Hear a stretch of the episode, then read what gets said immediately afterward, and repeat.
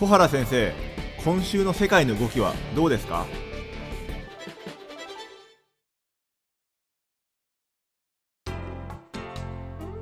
えー皆さんこんにちは。オートバンクの上田です。皆さんこんにちは。東京大学の小原です。じゃあ早速ですよ先生。今日はどんなテーマなんでしょうか？そうですね。えっとまあ世界各地でねあの、い、ろんな問題が引き続き起きてますまあこの間はあの香港の話をしました。香港もね、えーやはりそのまだ状況はねえーそのつ悪い状況が続いているとはい。いうことで、えーまあ、香港にもちょっと注意を向けたいんですけど、はい。今日はね、そのベネあの地球の裏側にあるベネズエラ、あの南米のね、えー石油のお産出国で、はい。えー有名なベネズエラですが、そはい。の国の今の状況をめぐってね、えーそのお外交的な駆け引きも含めてですね、ちょっと、はい。えー現状を説明しながら、あの展望してみたいと思います。わかりました。あのベネズエラっていうと名前だけはなんとなく聞いたことがあるんですけども実際にあの、どんな国かとかほとんど知識がなくてですねあの今どういう状況の国なんですか、実はね、あれ、これ、あの南米、まあ、あのどこの国もね、格差という所得格差の問題をかけてるか抱えてるわけですけど、はい。ベネズエラはね、本当にあの石油があのたくさん取れてね、ええ。あの非常にそういう意味で言えば、政治がうまくいいけいきさえすればね、うん。発展する可能性のある国なんですが、は 実はこの格差がひどくてね、はい それで、あの、20世紀末にはね、まあ、あの、社会主義政権がね、誕生するんですね。はい。あの、ご存知のようにチャベスう大統領。で、はい。あの、彼は、あーいわゆる、その、その社会主義えー路線というものを、まあ、ベネズエラで取ってね、それで、あの、いわゆる、うその必需、必需品をですね、えーそのお価格を抑えてね、それをまあ庶民に、えーその分配するということをやった。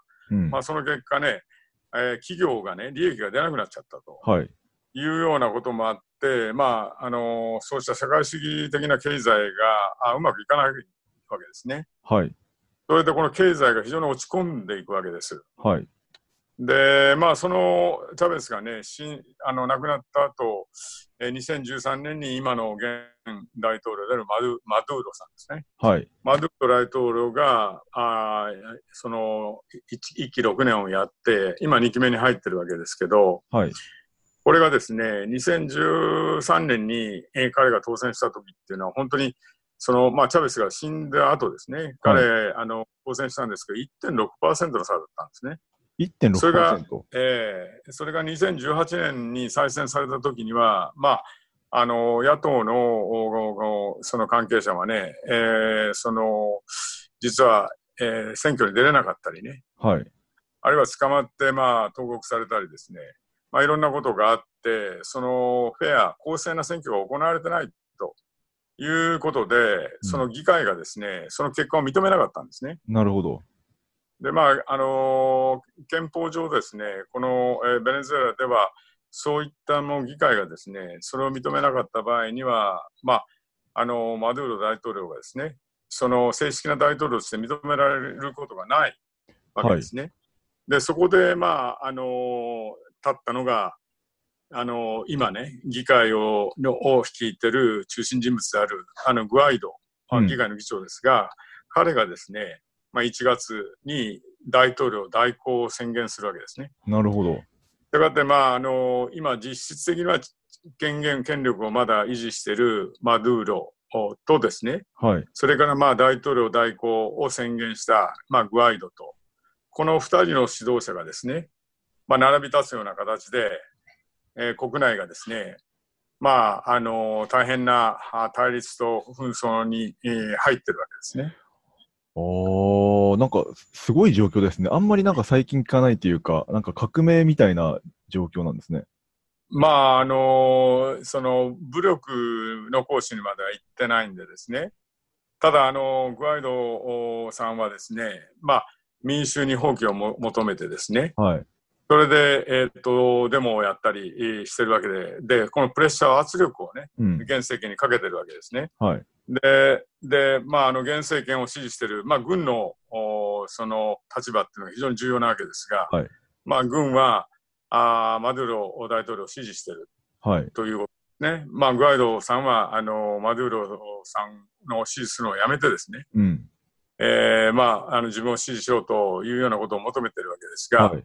まあ、マドゥーロ大統領もですね、まあ、軍のお力あるう指導者たちをですね、えーいいポストにつけたり、あるいは給料をですね、軍人の給料を上げたりするようなことでですね、まあ、支持を勝ち取ってるわけですね、まだ。はい他方で、えーその議会のリーダーであるグアイドさんを支持する、はい。まあ、そうした民衆うも多くてですね、で、そこで、まあ、マドゥーロの退陣を、まあ、求めるという、まあ、でも、お反政権運動っていうんですか、これが、まあ、はい続いてると。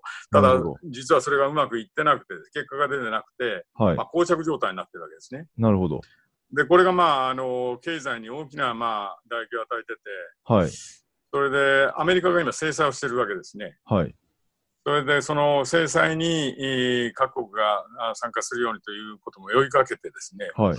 実はあの国際社会では50カ国以上がね、このグアイドお使用、支持をしているんですね。新しい方の方が支持を集めてるんですね。そうなんですね。これはまさに民主的にえーこのお考えてですね、はい。えーその彼の方が正当性があるだろうということで、それで、まあ、彼に支持が、まあ、ラテンアメリカの大きな国多くの国ですね。それから、いわゆる西側あ先進諸国と言われるような国、はい。まあ、こうした国は、あの、グアイドさんを支持していると。他方で中国とかロシアとかですね、はい。まあ、キューバとかですね、えーまあ、そういった国っていうのは、このおマドゥーロ大統領を支持しているわけですね。なるほど。それで中国なんかは大変な、その、援助をこれまでしてきたわけです。はい。ある意味で、まあ、一国い、あの、一帯一路のですね、ラテンアメリカ版のようなことで、ここには石油が豊かですから、そういった資源国に対しては中国はこれまで大変な投資をしたりですね、うん金を、お金を貸して、はい。いろんな開発をしてきて、うん。ところがこれがまあ焦げついちゃってですね、はい。今デフォルトになって大変なことになってて、なるほど。これを返してもらわないといけないわけですが、それをまあ、あの、お今は石油でですね、うん。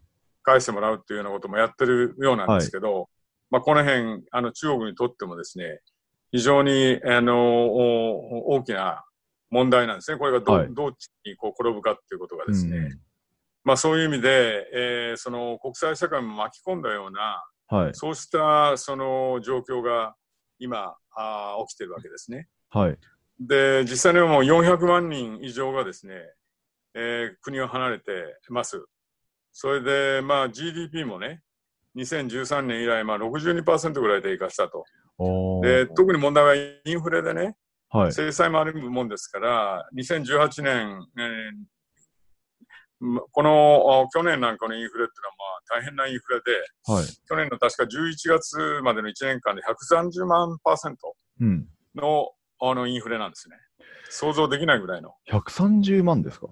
うん、そうなんですよ。だからもうとんでもないインフレになっちゃってて。なんかあの、昔はなんかジンバブエみたいな状態。ええだからね、あの食料不足に陥ってるんですよね。ああ。で、ええそれで薬だとか電気だとか水だとかガソリンがない状況なんですね。ええ。そういう状況で、まあ、えー国民が、多くの国民が、まあ、あの、大変なあー困難の中にあるとはい。いうことなんですね。で、まあ、アメリカ自身は、その、えー一時的な滞在許可も含めてね、そうしたベネズエラ人を受け入れるというようなことで、あのーさらには、その援助の予算を増やしたりしてるんですけど、はい。まあ、あの、多くの、その、お出国者っていうのは隣国に、えー陸続きでの、はい逃れますから、例えばコロンビアなんてのは大変な数のおベネズエラ人を受け入れてるわけですね。その負担が非常に大きくなってるということで、まあ、こういった問題をどうするのかと。うん。さすがにアメリカがメキシコとの国境に引いたみたいに壁を立てるわけにもいかないですもんね。そうなんでね。で、ちょっとね、考えないといけないのはね、この制裁っていう問題をどう考えるかなんですね。えそれで、ええまあ、あの、この制裁についてはね、はい。やはりそのおこの効果も含めてね、えーその外交の手段としてどの程度お効果的なのかと、うん。あるいはその有効なね、そのお制裁、えーを行うには、まあ、どういった条件が必要なのかと。うん。まあ、その辺はね、これまでのずいぶんいろんな研究がなされてきました。ただね、実際にはね、この、あんまりこれまでの歴史を見るとね、あのー結果というか、その効果っていうのはあんまり芳しくないんですよ。なるほど。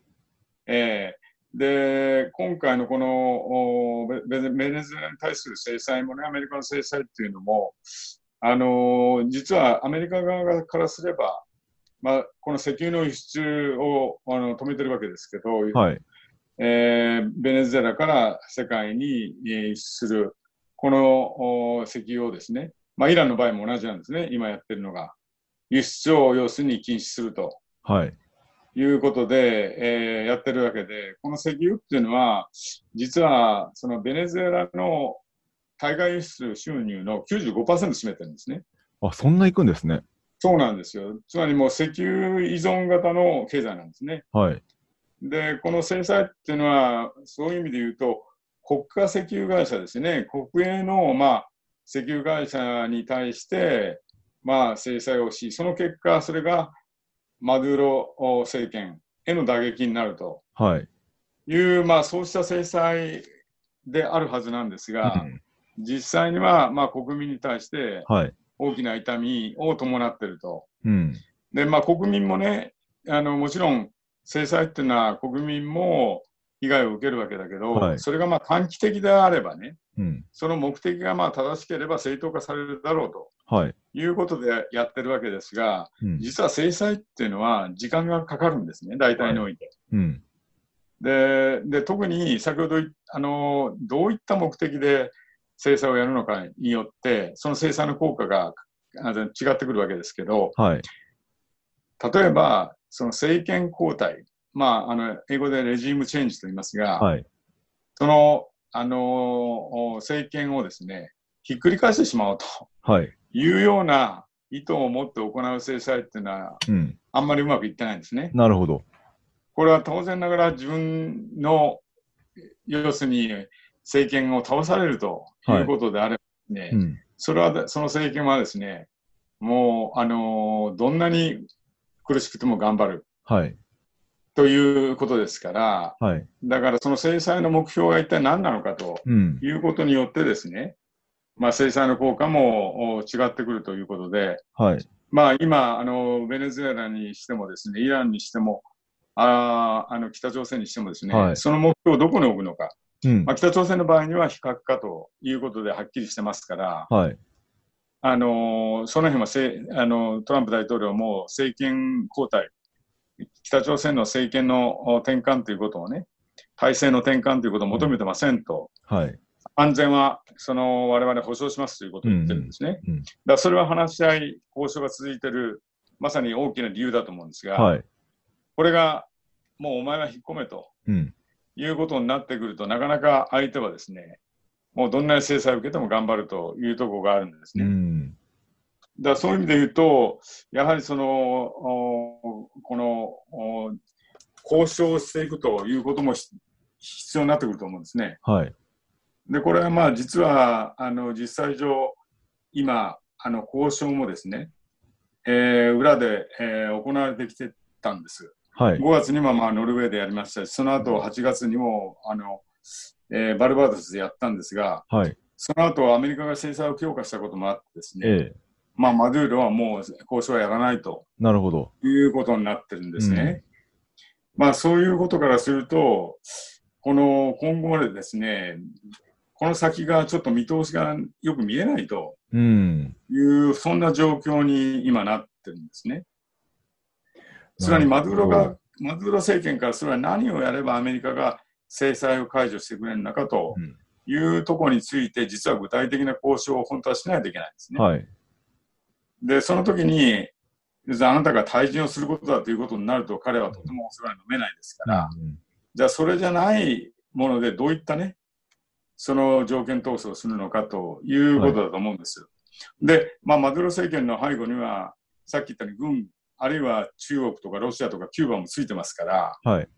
で、まあ、そういう意味で言うと、そう、あの、簡単ではないうんん。だと思うんですね。はい。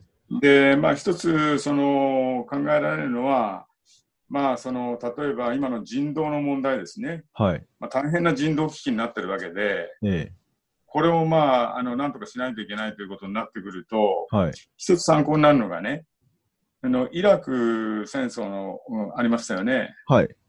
あの時、あの前にですね、イラクに対する制裁があって、ありましたね。それでこ、ええで国連がですね、オイル・フォー・フードっていう、うん。そうした枠組みを作ったんですね。うん。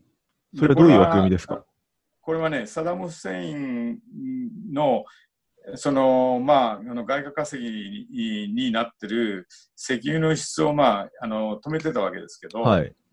まあ、これが人道的な、ね、問題、影響にもあも出たのでですね、まあ、あの、国民の食料を確保するということで、食料と引き換えにですね、石油の販売を認めたという、ああ、なるまあ、ほど。そうした枠組みなんですね。こはいれ一つの方法だと思うんですね、そういうことを。んんだそういうことを、まあ、あのこのベネズエラでも考えるのかどうかはいということだと思いますね。なるほど。ええそれで、まあ、実際上、キューバなんに対する制裁なんていうのはアメリカ40年やってきても、はい。結局政権転覆にはつながってないんですね。40年もやったんですねええ続いてきてるわけです。はい。まあ、だからそういうことからするとね、やはり制裁っていうものをの限界っていうものをアメリカも感じながらね、うん。あの、今後この、おその、おえー中間的なね、えーそうしたアプローチっていうものを考えていかないといけない。まあそうした時期がね、うん。もう近づいてるんじゃないかなっていう気が、まあ個人的にはします。なるほど。まあでも、それってあの、もうベネズエラに限らず、本当いろんな国に対してっていうことですよね。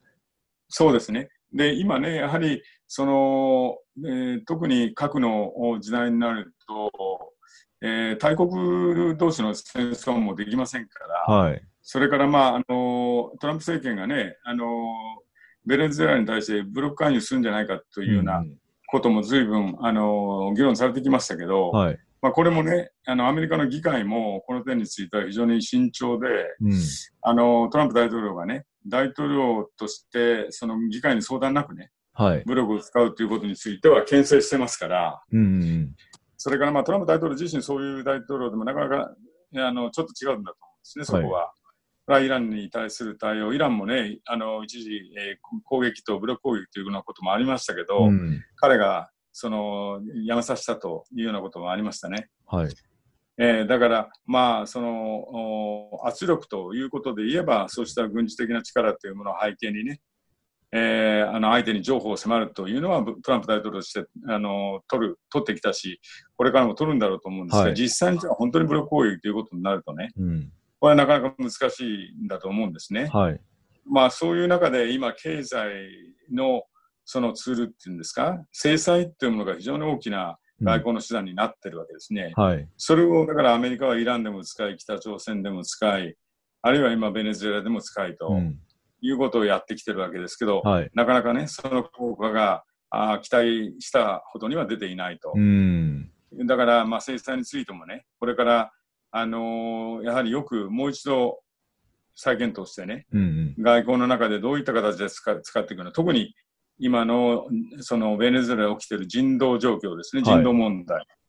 これはやはり見過ごせない状況だと思うんで、そうですね。そこはやはり考えていかないといけないと思いますね。まあ、いずれにせよこの問題まだ続くと思うんですけど、はい。